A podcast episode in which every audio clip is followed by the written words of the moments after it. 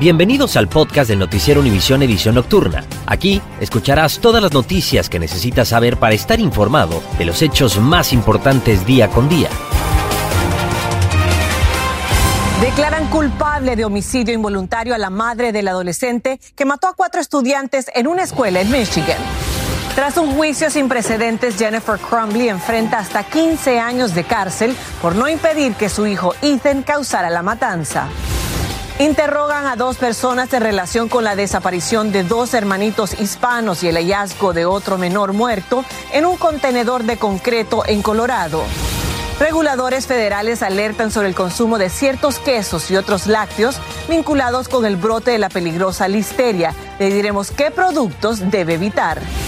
En este Super Bowl no solo se habla de fútbol, sino también de Taylor Swift y su romance con el jugador de los Kansas City Chiefs, Travis Kelsey. Veremos de qué manera esta relación ha impactado a la NFL.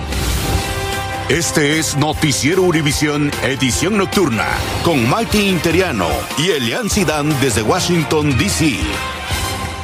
Muy buenas noches, les saluda Elian Sidán desde Washington DC. Hay mucho que contarles en torno a la política Maití.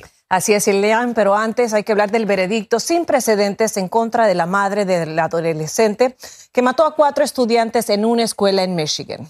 Así es, y como nos cuenta Viviana Ávila, este histórico veredicto podría servir para procesar a los padres de otros asesinos menores de edad. Tras 10 horas de deliberaciones, la presidenta del jurado leyó el veredicto de culpabilidad de cada uno de los cuatro cargos de homicidio involuntario contra Jennifer Cromley, la primera madre enjuiciada en Estados Unidos por un tiroteo masivo cometido por un hijo. Ethan Cromley purga cadena perpetua por esa matanza ocurrida en noviembre del 2021. El impacto que este caso va a tener nacionalmente es grandísimo porque ahora ya se crea algo que nunca había existido y es la posibilidad de que los padres son criminalmente responsables de las acciones de los hijos cuando podían haber hecho algo para evitar lo que sucedió. La lectura del veredicto se realizó en presencia de familiares de las víctimas de la masacre.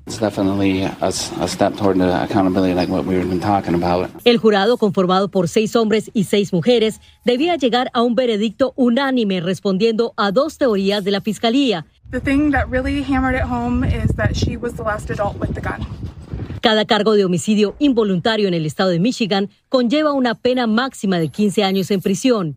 Y la sentencia de Jennifer Cromley está pactada para el próximo 9 de abril, mientras que el juicio a su esposo James iniciaría tentativamente el 5 de marzo.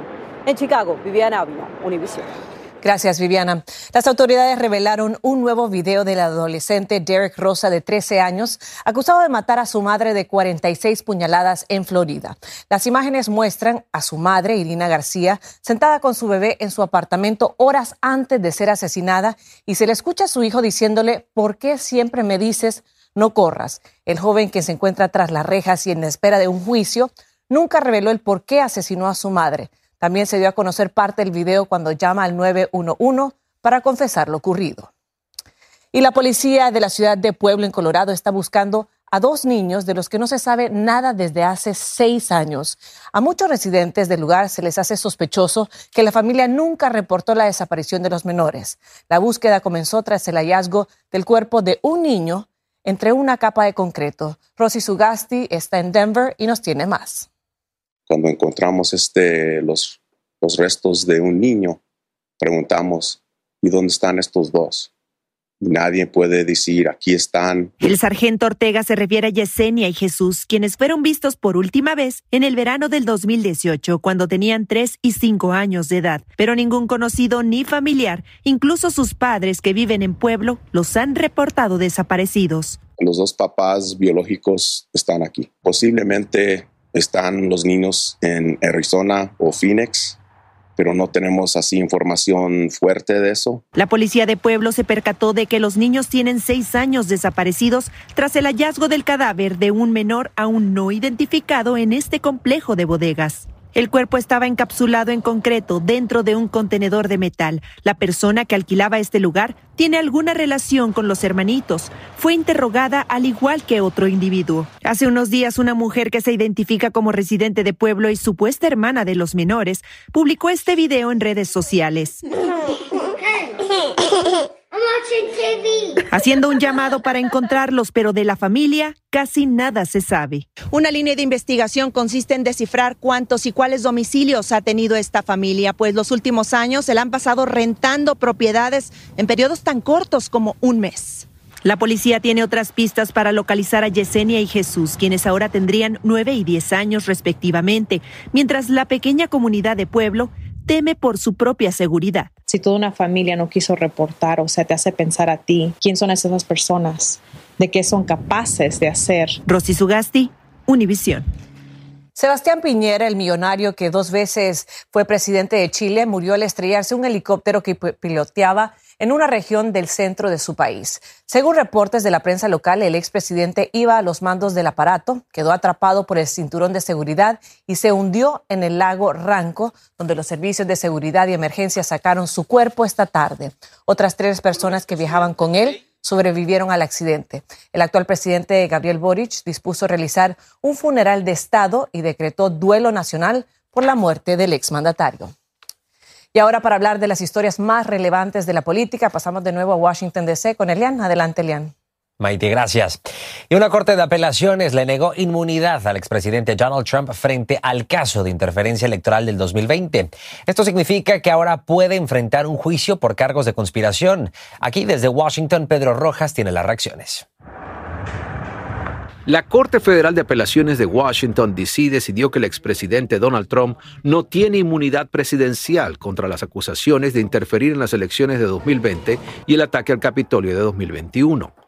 La decisión unánime del panel de dos jueces liberales y uno conservador explicada en 57 páginas indica que el expresidente Trump se ha convertido en un ciudadano y cualquier inmunidad que tuvo mientras era presidente ya no le protege. Subraya que la postura de Trump colapsaría el sistema de separación de poderes al colocar al presidente más allá del alcance de las tres ramas del gobierno. El abogado Manuel Rivera dice que tanto el fiscal especial Jack Smith como Trump se han anotado triunfos. Que Trump no está inmune eh, de las alegaciones criminales, de ninguna en absoluta.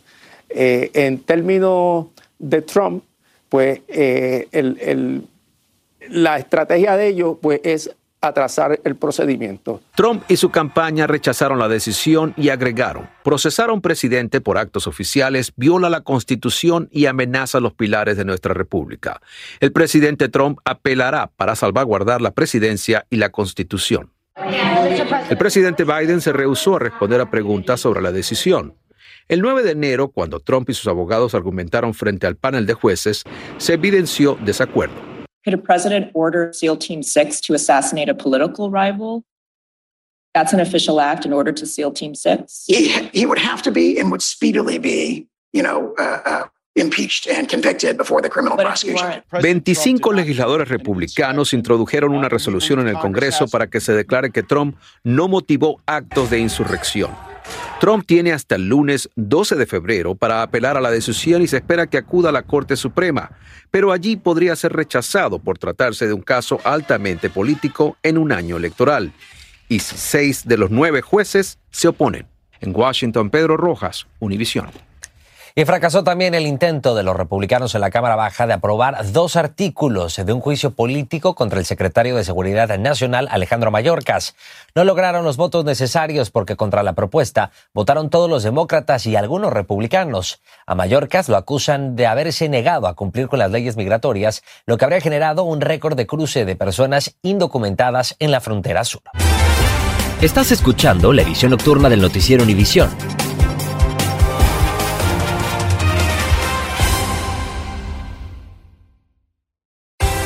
Continuamos con el podcast de la edición nocturna del noticiero Univisión.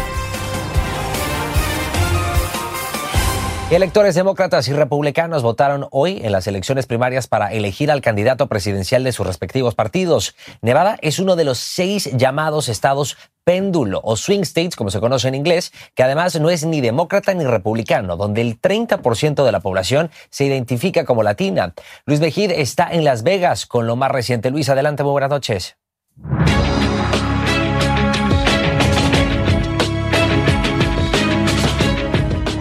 Gracias, Elia. Buenas noches. Estamos aquí en el Departamento de Elecciones del Sur del estado de Nevada, donde se están contando en estos momentos los votos y hay muchos votos por contar, pero no se esperan grandes sorpresas. Se espera que la ventaja la tenga Nikki Haley, porque esta ha sido una primaria muy diferente en Nevada. El favorito, Donald Trump, no ha estado en la boleta electoral del día de hoy, solamente Nikki Haley, de modo que no sería extraño que ella sea finalmente la ganadora. Lo que pasa esta vez es que en Nevada los republicanos pueden votar dos veces en la primaria. Una ha sido hoy, la segunda será dentro de dos días en las asambleas electorales, en los caucuses republicanos que se celebrarán aquí en el estado y donde no estará Nikki Haley, pero sí Donald Trump. Se espera entonces que Donald Trump sea ampliamente el ganador y los caucuses, los organizados por el Partido Republicano, son los que realmente cuentan porque son los que asignan los delegados para la nominación. De modo que si Haley gana finalmente esta noche será una victoria meramente simbólica. Los votos van a seguir siendo contados y los resultados finales podrían llegar recién en dos días, porque en las leyes de Nevada se pueden incluir los votos por correo que han sido depositados hoy. Así que hay 48 horas, horas para que esos votos sean contados. Esto es todo desde aquí, desde Las Vegas. Regreso contigo, Leandro. Estaremos muy pendientes, Luis. Muchísimas gracias. Esto ha sido todo desde Washington DC. Mighty, regreso contigo al estudio en Miami. Muy buenas noches. Buenas noches también para ti, Elian.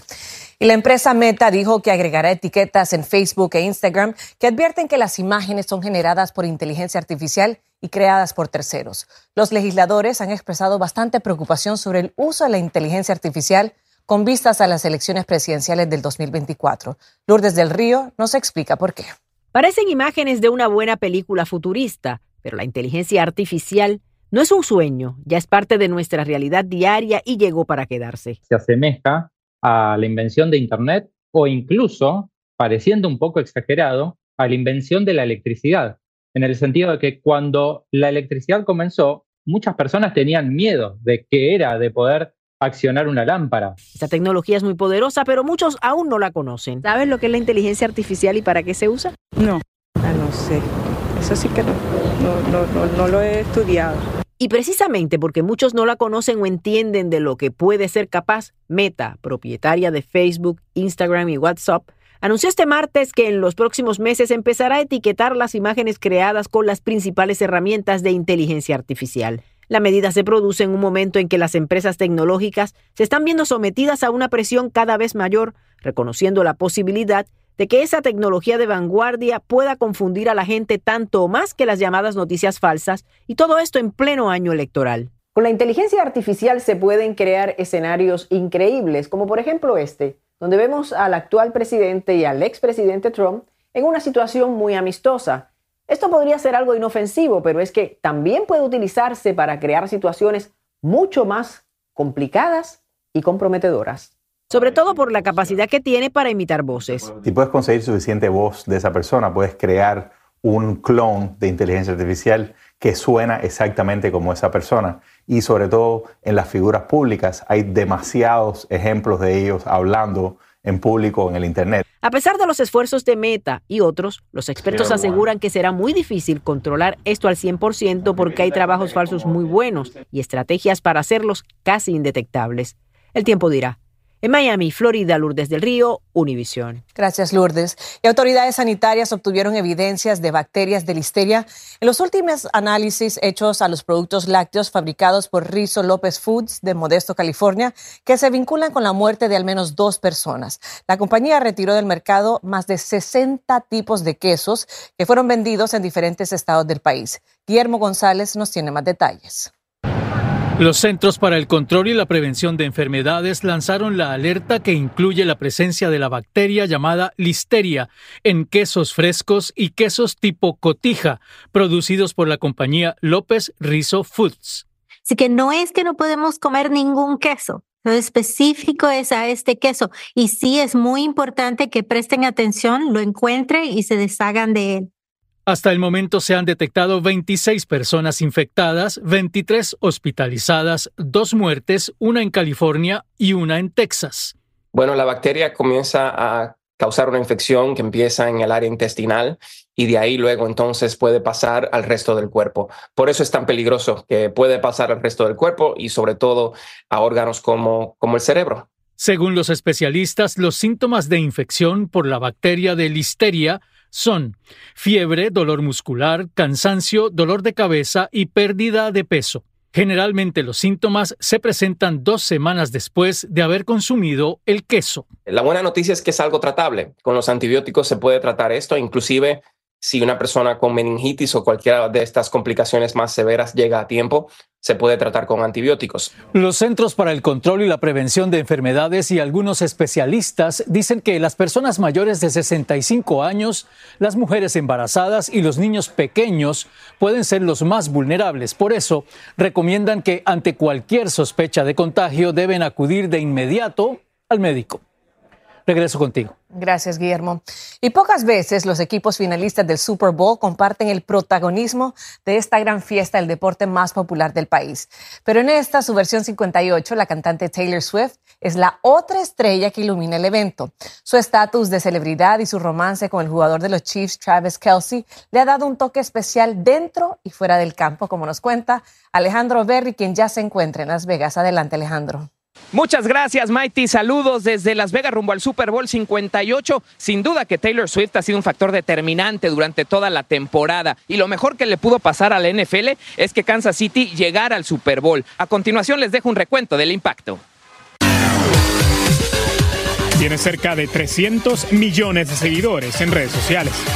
Su gira generó más de 260 millones de dólares y su fortuna se estima en los mil millones la figura internacional que ahora impacta a la NFL. Swift ha generado un estimado de 331.5 millones de dólares en el valor de las marcas, tanto de la NFL como de los Kansas City Chiefs, según reportes del Apex Marketing Group. Estos resultados involucran todas sus menciones en medios impresos, televisión, radio y redes sociales, desde que hizo acto de presencia en su primer juego el pasado 24 de septiembre, y la posterior oficialización de su relación con Travis Kelsey. Taylor ha sido responsable no solo del aumento en ganancias monetarias, sino también en niveles de audiencia, particularmente en la población femenina. Según la NFL, esta temporada ha sido la más alta en ese sector y la mejor entre 18 a 34 años desde 2019. La camiseta de Travis Kelsey aumentó en más del 400% sus ingresos. En 2023, el Super Bowl tuvo un récord de audiencia de 115.1 millones de personas. Para este 2024, junto a Swift y sus Swifties, se espera un incremento considerable. Como dato curioso adicional, con Taylor Swift en asistencia, los Chiefs han ganado nueve partidos y han perdido solamente tres. Así que me gustan las posibilidades de la suerte para Kansas City. Saludos desde Las Vegas. Regreso contigo, Maite, al estudio. Ay, ay, ay, impresionante. Gracias, Alejandro. Y bueno, las una patrulla de carreteras acude al rescate de una mujer que sobrevivió en medio de las inundaciones en California y el dueño de una compañía de prótesis le brinda una segunda oportunidad de vida a un perrito. El rey Carlos III apareció hoy en público por primera vez desde que se anunció que padece de un cáncer. El monarca salió de su residencia en Londres junto a la reina Camila. Horas antes se reunió y conversó unos 45 minutos con el príncipe Harry, quien voló de emergencia desde California tras enterarse del diagnóstico médico de su padre. Y este es el momento en que una mujer es rescatada desde un helicóptero luego de resistir el frío cerca de 15 horas sobre su auto volcado en un río de California. La sobreviviente dijo que quedó atrapada en el interior de su auto y luchó por casi una hora intentando salir. El incidente ocurrió cuando cruzó o quiso cruzar el río y perdió el control y recibe un gran regalo de vida, un cachorrito que nació con una discapacidad. Y un perrito que nació con una discapacidad ha recibido una nueva oportunidad. Se trata de Nimo, un cachorro de seis meses que nació sin una de sus patitas traseras, por lo que planeaban sacrificarlo. Pero el dueño de Buckner Prosthetics ofreció hacerle una prótesis a la medida. Ahora Nimo también tiene un nuevo dueño e incluso un nuevo hermano con quien se la pasa jugando. ¿Qué tal? Así llegamos al final de esta edición. Los invito a que sigan en, sintonía de Contacto Deportivo y más noticias en Despierta América y los diferentes espacios de noticias. Buenas noches y que descansen. Gracias por escucharnos. Si te gustó este episodio, síguenos en Euforia, compártelo con otros, publicando en redes sociales y dejándonos una reseña.